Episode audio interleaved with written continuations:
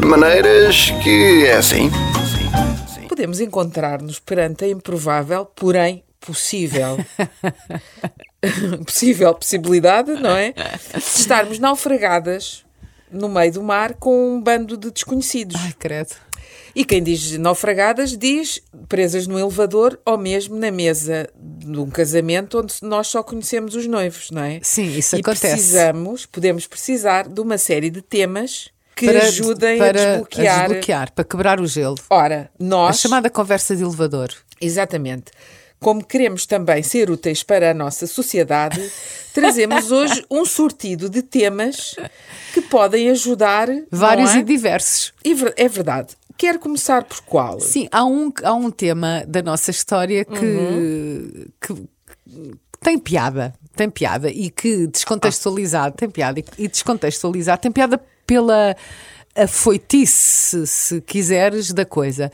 Porque descontextualizado não, não faz sentido nenhum. A verdade é que, se andarmos alguns séculos para trás, isto era uma realidade. As mulheres não podiam embarcar nas naus. Portanto, a página mais gloriosa da nossa história proibia as mulheres de participarem Proibia nela. no Tinham só que início. ficar no cais a chorar e a Exatamente. dizer não vais baixo, Ao Mar Salgado, morrer." quanto o teu sal são lágrimas de Portugal, quantas Pronto, mães noivas ficaram por casar. Portanto, eh, durante o primeiro período dos descobrimentos, as mulheres não podiam embarcar nas naus. O que é que sucede ao fruto proibido?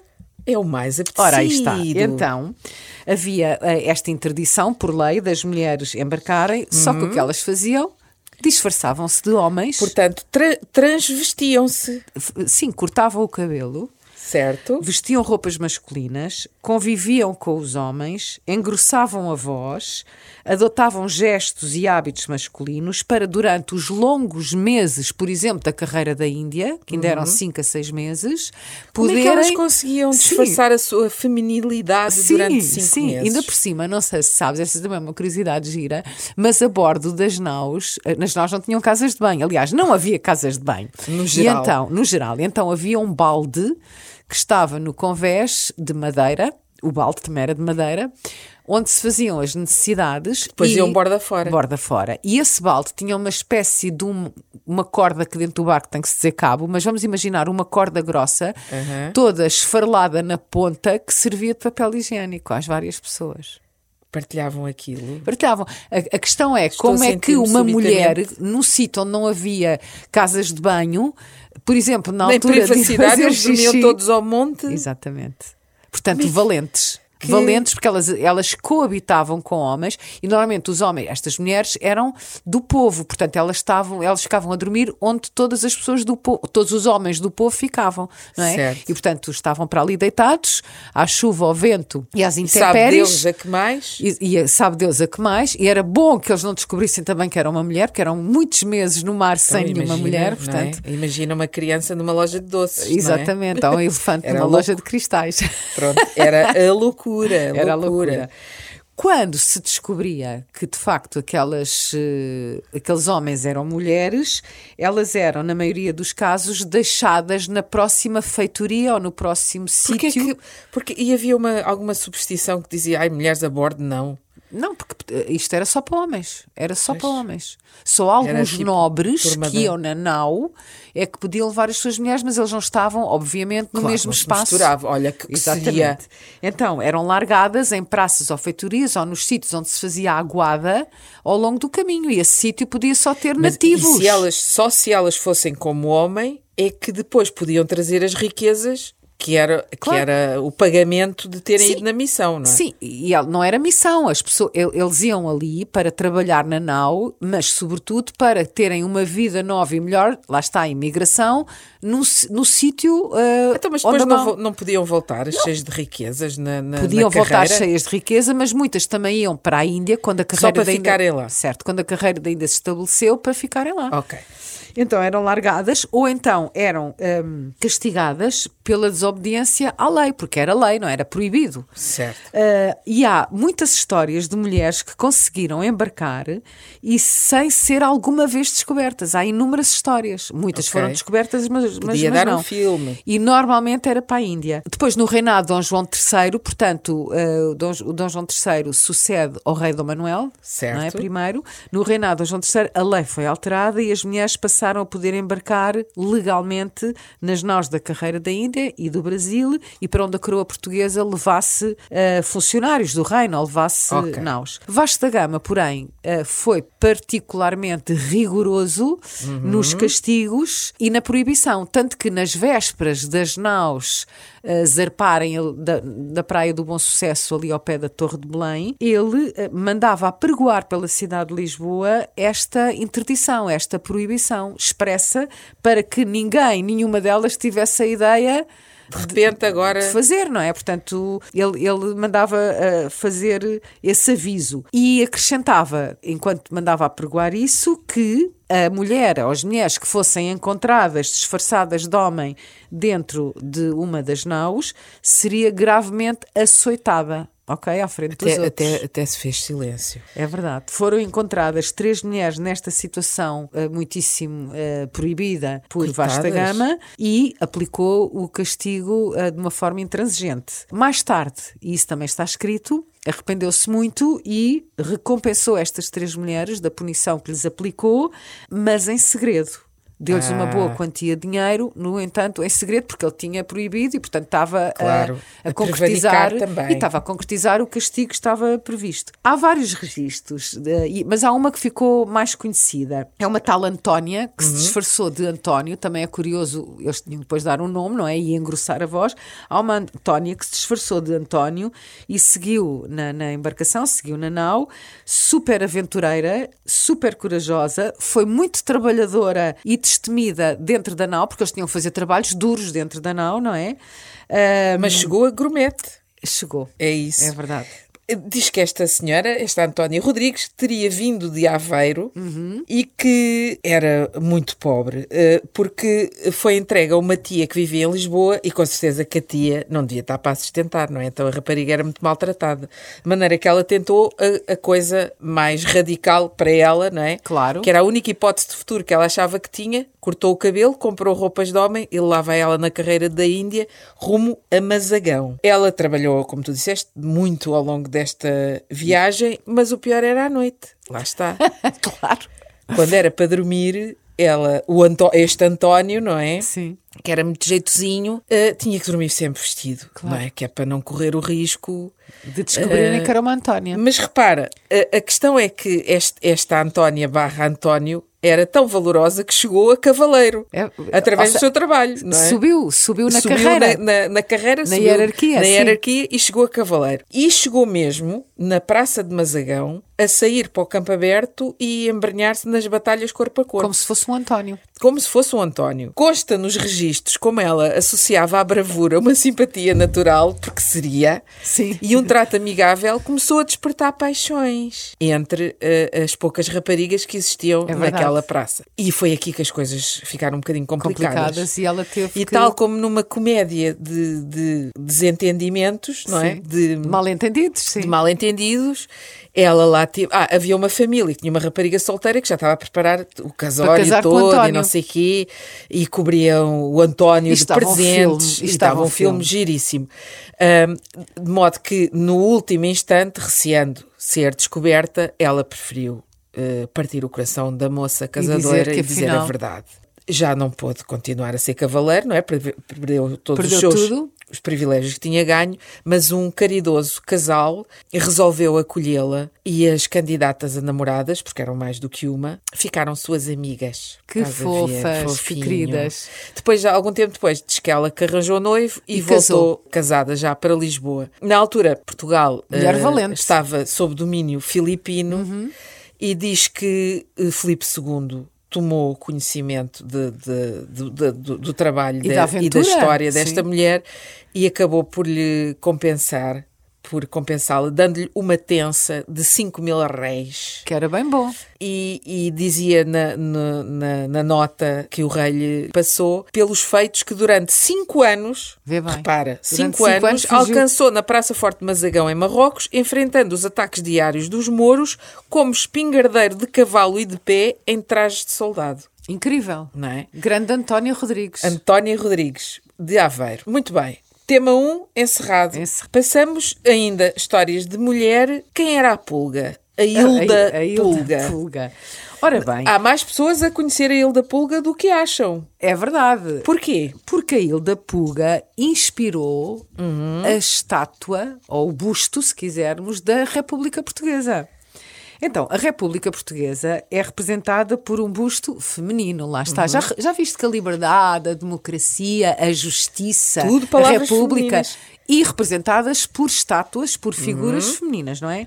Então, a República Portuguesa, que é representada por um busto feminino, teve como modelo uma mulher de carne e osso. Certo. E essa mulher foi a alentejana Hilda Puga. Pulga ou Pulga? Puga, Puga. Ah, o povo é que passou para Pulga. Puga. Sim, a Hilda Puga, sem L. Ok. Então, nasceu é alentejana, nasceu em Arraiolos em 1892, veio para Lisboa em busca de uma vida melhor, como aconteceu durante... Com tantos, Agora vai-se com toda a gente embora de Lisboa porque as casas estão muito caras e com apenas 18 anos serviu, ela trabalhava na costura, não é? Veio trabalhar na costura para para Lisboa e eh, aos 18 anos serviu de modelo ao escultor a quem tinha sido encomendado um busto por Afonso Costa e João Chagas. Muito bem. Muito bem, a Hilda acabou por se tornar, por continuar a ser costureira, permaneceu em Lisboa e morreu aos 101 anos em 1993. Ah! Portanto, A Hilda. eh, mas sem descendência também, sem descendência. Mas olha, mas, o- mas o busto é muito arrojado para os costumes da época. É verdade, é verdade, é verdade, é verdade. Diz-se, talvez Uhum. por causa disso, que ela foi bonita, não é? Terá sido bonita quando, quando era nova e arrojada, porque lá está, aceitou não só pousar, porque era uma coisa que também não Era- acontecia na era- altura, como inspirar o busto português da República, à semelhança de outros bustos europeus também das repúblicas, e ah, aceitou apresentar-se com os ombros nus como modelo, não é? Mas eu já vi imagens que ela também está com a mamoca de fora. Não, mas ela Já só, é uma ela- extrapolação. Sim, ela, ela co- co- apenas com os ombros à mostra. Ai, e com os cadilhos meio soltos e um olhar também, eh, alguns dizem ousado, outros dirão que é um olhar assertivo, não é? Porque a Uhum. República tem que ter alguma assertividade para quem acredita nela, como quem lhe, eh, Lhe deu corpo, não é? corpo através de, de Hilda. O busto da Hilda eh, foi colocado em 1911 na Assembleia Constituinte e eh, hoje está Tiraram no do- do rei. Dom Carlos, provavelmente. Sim, tiraram e está A Assembleia hoje Constituinte que era o que é hoje o Parlamento. Parlamento. Era o que eu estava Então a dizer, ela- porque ela hoje está no Parlamento, no lugar onde estava justamente o, busto. do rei Dom Carlos. Que tinha uma bela bigodaça, Tinha mas se calhar não bigodaça. tinha um busto tão bonito, não é? verdade. Tão gracioso. Portanto, uma alentejana a dar eh, forma à, ao busto da República Portuguesa, que tem uma barreta. Uhum. Ora bem, e numa característica que habitualmente, mas de forma errada, é atribuída às mulheres, falemos de, dos quadrilheiros. Ai, os quadrilheiros. Os quadrilheiros que, para quem não sabe, é aquela gente que gosta muito de uma boa foto. Quem nunca, confesso-me um pouco, tenho um- um- uma dosezinha de Quem quadrilheira. não tem? Quem, não nunca, tem? não é? Portanto, quadrilhice quer dizer Uh, fo- fofoca. Fofoca. Fo- fofoca já é um termo que nós uh, importámos, do importámos português do, Brasil. Sim. Exatamente. Porque, na verdade, quem eram? quadrilhice é falar... eh, Em grupo, é uma quadrilha. Sim, uma é quadrilha, de pessoas que falam. Que falam, eh, em princípio, de outras, não é? Certo. Então, a palavra quadrilheiro, que é aquele que se mete na vida alheia, não é? Certo. Basicamente, e, e num grupo de pessoas mete-se na vida alheia e faz mexericos, leva e traz mexericos, não é verdade? Está, na verdade, relacionada com aquilo a que podemos chamar o primeiro corpo de polícia português. E Ahá, esta? esta, E é que eu não esta? sabia. Portanto, Eram os polícias quadrilheiros, era... Então, ainda no reinado de Dom Fernando, uh, Dom Fernando. no final do reinado de Dom Fernando, em 1383, Portanto, o Dom Fernando, XIV, da Dona Leonor Teles. Em Lisboa, os quadrilheiros eram aqueles que lideravam as quadrilhas de homens nomeados pelos juízes para garantir a ordem na cidade. Ah, senão isto era uma grande baderna. Ora, aí está, portanto, Ah. eram quadrilhas de homens. Os quadrilheiros deviam apanhar quem? Os ladrões, os criminosos e entregá-los aos juízes. Ok? Ah. Só um pouco mais tarde, em 1449, é que passaram a exigir a presença deste, deste tipo de quadrilhas também na cidade do Porto, porque ex- existia Ah. só em Lisboa. Quais eram as armas dos quadrilheiros? Não havia Não era- pistolas, não havia espadas, não havia. No fundo, era um grupo Não de era o seu homens. charme natural. Eram varapaus Ah, com quase 2 metros de comprimento. Imagina. aí eles apanhavam os bandidos à paulada. À paulada. mesmo, Ah. mesmo. Os varapaus foram diminuindo até, até serem apenas um bastãozinho. Até serem apenas uns paus, exatamente. Estes homens, os, os quadrilheiros, Quadrilheiros. respondiam perante o alcaide, que era o responsável pela defesa do Castelo de Lisboa. Alcaide é o- mais ou menos semelhante ao Presidente da Câmara, não é? Quando, quando passou a haver câmaras, não é? Ah, sim. Nesta altura era, Era o o responsável pela defesa do castelo da cidade, não é? Certo. E os espanhóis, por acaso, ainda mantêm este termo alcaide. termo, alcaide. O trabalho dos quadrilheiros consistia essencialmente em tentar manter a ordem e cobrar multas eh, reais ou imaginárias. Ou seja, Ah, possivelmente diziam aquilo que tu fizeste custa não sei quantos mil reis, passa para cá e ficavam, se calhar, eles com o e dinheiro. a pessoa safava-se E de, ir à presença do juiz. Ora, aí está. Porque, Ah. obviamente, que podiam ter amigos também. Então Além é, de- o, é o semelhante atual a tentares livrar-te de uma multa, não é? É o semelhante. "Senhor, Não vi, há anos que passo nesta rua, não sabia que isto era sentido proibido. Exatamente. É um bocadinho assim. por- a mim nunca me corre bem. É um bocadinho assim. Agora, os nossos quadrilheiros eram muito pouco eficazes. Primeiro porque eram poucos. Depois porque não havia luz à noite, que era quando os criminosos Ah, e habitualmente devia ser atuavam. completamente indisciplinados. Completamente indisciplinados. Quando não conseguiam dar conta da tarefa, podiam pedir ajuda a outros habitantes. Portanto, era normal haver um grupo de quadrilheiros que batia à tua porta e dizia: Temos ali, achamos que há ali. Achamos que há ali um, assassino, meliante. um meliante, um prevaricador, vem aí ajudar-me. Mas quando eles faziam isto a um habitante qualquer daquele bairro ou daquela zona, o habitante era obrigado a ajudá-lo. Porque senão era o próprio habitante, não ajudando o quadrilheiro, que ia preso ou que pagava Ai, multa. f- que- pois, de facto. Então Pronto, é natural quadri- que isto Sim. tenha desaparecido, não é? Sim, a verdade é que eles estavam um pouco por toda a parte e em princípio sabiam tudo, porque de noite não dava muito bem para perceber eh, quem eram os quadrilheiros e durante o dia eles possivelmente viviam. Ninguém praticava crimes durante o dia. Claro que não, então as noites eram bem escuras e não havia iluminação nas Exatamente. ruas. Pronto, então é daí que vem o termo quadrilheiro. Agora, ultimamente fala-se muito em coroações e festas e não sei quê. Se para qualquer twist do destino, que nós não estamos aqui a prever. Portugal voltasse a ser uma monarquia, nós não íamos ter uma cerimónia de coroação, ou pelo menos o rei ou rainha não podia Não. usar coroa. Não podem. E porquê? Porque a coroa do Portugal, a coroa de Portugal, está na cabeça da imagem da Nossa Senhora da Conceição em Vila Viçosa, A, a verdadeira. a verdadeira. Mas há uma exposição das joias Sim, da coroa, mas que não tem. A verdadeira, É- quer dizer, é mais pequena, é simbolicamente. Ou, ou seja, a coroa de Portugal foi colocada por um rei nosso, e eu já vou contar, Ok. foi colocada na cabeça da imagem da Nossa Senhora da Conceição, que está em Vila Viçosa. Muito bem. Então, Quem é o rei? O, vamos lá, o Dono Alves Pereira, Uhum, o contestável. o contestável, Ainda não falámos dele. Ainda não falámos É dele, pena. temos que falar, temos que falar. Tem muitas coisas. Ele foi dono tem de quase. ele, coisas. Não, ele, ele foi dono de quase metade de Portugal. Mas uh, um dia voltamos ao, Dono Novas Pereira.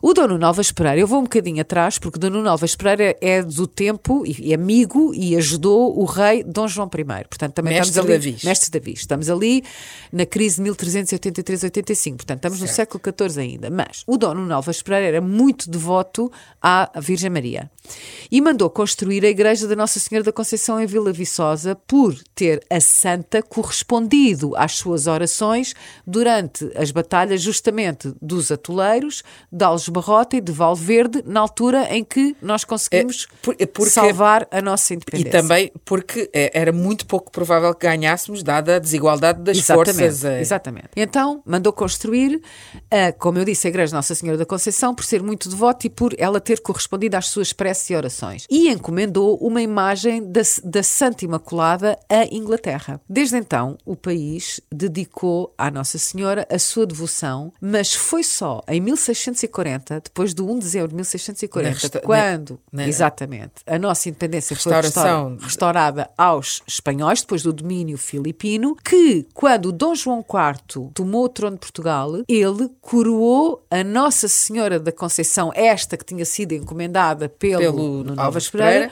Coroou-a com a coroa de Portugal e tornou-a a rainha de Portugal, literalmente, porque a coroou com a coroa dele. Isto foi uma, um momento muito solene, um momento oficial, e ficou proclamado nas Cortes de Março de 1646 que a Nossa Senhora da Conceição era a rainha de Portugal, a verdadeira soberana do país. Portanto, e por causa disto, desde este dia, mais nenhum rei ou rainha puderam, podem ou poderão usar uma coroa na cabeça, porque a coroa de Portugal está na cabeça da imagem da Nossa Senhora da Conceição em Vila Viçosa. Portanto, se, como tu disseste, um destes dias voltássemos a ter uma monarquia, os nossos rei e rainha não teriam coroa na cabeça. Por um lado, poupava dinheiro. E o mas- peso? Sim, e, e problemas nas costas. Porque não eu é? lembro da, da rainha que já morreu, a rainha de Inglaterra, a Isabel II, dizer que ultimamente ela tinha só uma réplica da coroa, muito mais leve, porque ela já não, a cervical já não aguentava o Pois peso é. da coroa Tem verdadeira. que fazer aquelas em liga leve, cenas assim,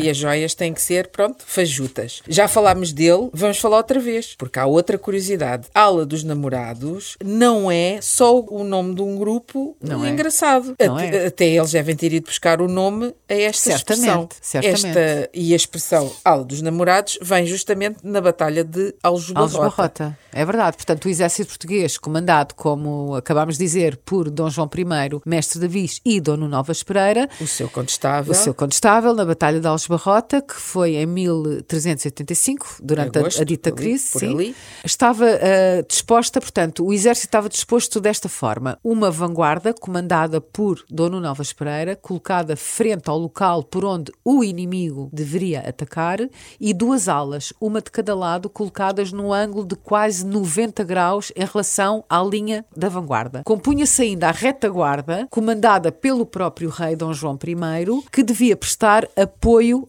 à vanguarda. Portanto, uma espécie de um quadrado. E por fim, Ah, é a tática do a quadrado. carreagem e por fim a carreagem colocada atrás da retaguarda e protegida por alguns peões e besteiros, ok? Que eram aqueles que tinham aquelas bestas. E ou besteiros, eram ou mesmo, besta, besta. eram mesmo as grandes bestas. A do lado esquerdo, portanto, tinha duas alas. A do, Do lado, esquerdo, de frente, quem está de frente quem está de frente foi designada ala dos namorados por ser composta por jovens soldados solteiros e Ah. que, portanto, se presumia serem os mais corajosos por terem menos a perder caso morressem Falecessem, no não é? campo de batalha. O período casamenteiro na altura era bastante mais cedo do que hoje, por isso sabe-se que a ala dos namorados eh, teria sido constituída mesmo por soldados bastante novos, possivelmente entre os 14 e os 20 e Já poucos viste? anos. Mandavam as crianças para a guerra, coitadinhas. O que é certo é que ganhámos. É, ganhámos, ganhámos. E esta ala dos namorados eh, foi comandada por mãe, mãe Rodrigues, mãe, mãe Rodrigues, ou seja, Não M- era mãe é, ninguém, não é era nenhuma M, mãe. é M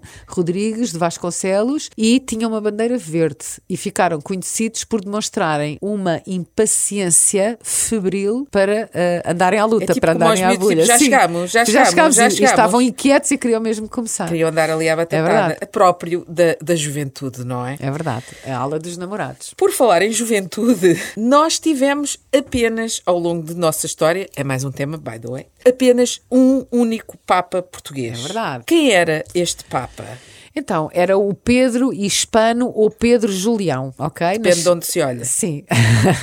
Não, sabes que estes registros muito antigos, às tantas. eh, A pessoa baralha-se. Baralha-se. É Nasceu- muito fácil confundir Julião com hispano, não é?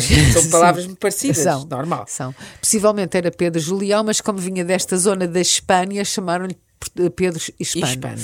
Nasceu em Lisboa e foi eleito em 1276 com o nome de Papa João XXI. Nós temos, de resto, uma avenida chamada João 21. João 21. O pontificado foi muito curto porque ele morreu oito meses Oh. depois de ter sido Quer dizer, só eleito. tivemos um e durou pouco. Sim, Mas porque lhe caiu uma trava em cima da cabeça Como no assim? Palácio Papal. Mas caiu acidentalmente ou alguém empurrou para a cabeça dele? Pronto, essa é uma dúvida que Persiste. persiste ao longo dos tempos. O, o Palácio Papal estava em obras e eh, caiu-lhe uma trave em cima. Foi uma morte misteriosa, não é? Foi. Uhum.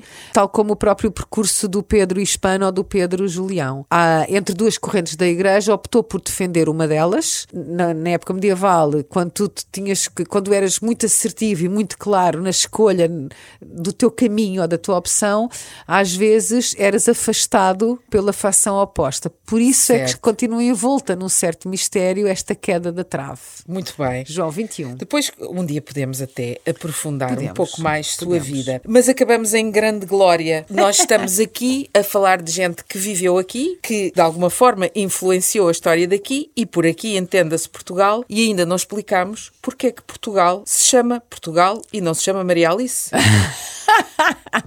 Ou Ana Margarida. Por exemplo, Pois, ahm, há várias. a história remonta. Sim, há várias eh, Versões. versões. Nós vamos aqui escolher uma. Portucale vem de Portus Cale. Ah, durante a época da permanência dos romanos na, na Espanha, e estamos a falar de um- o século I antes de Cristo até ao século V depois de, de Cristo, que os romanos estiveram cá há imenso há- tempo, chegaram cá, adoraram as praias, ficaram, a Exato. gastronomia. Ah, existia um povoado situado na margem sul do Rio Douro, Ah, Margem Sul, tão bom. do Rio Douro, Tá bem. perto da Foz, ah, chamado Cale, Que é alegadamente, hoje Vila Nova de Gaia. que deu origem à cidade de Gaia. Com o decorrer dos anos, os barcos que entravam no Rio Douro atracavam com mais frequência na margem oposta a Cale. Ok. Ok? E no local onde aportavam, começou igualmente a formar-se um pequeno povoado, normal, não é? Portanto, Certo. onde há comércio, normalmente as pessoas começam a fixar-se, que recebeu o nome de Portos, não é? Então era o Porto Portos. porque era um porto. Não é? Portanto, os barcos atracavam Ok. ali e ficavam.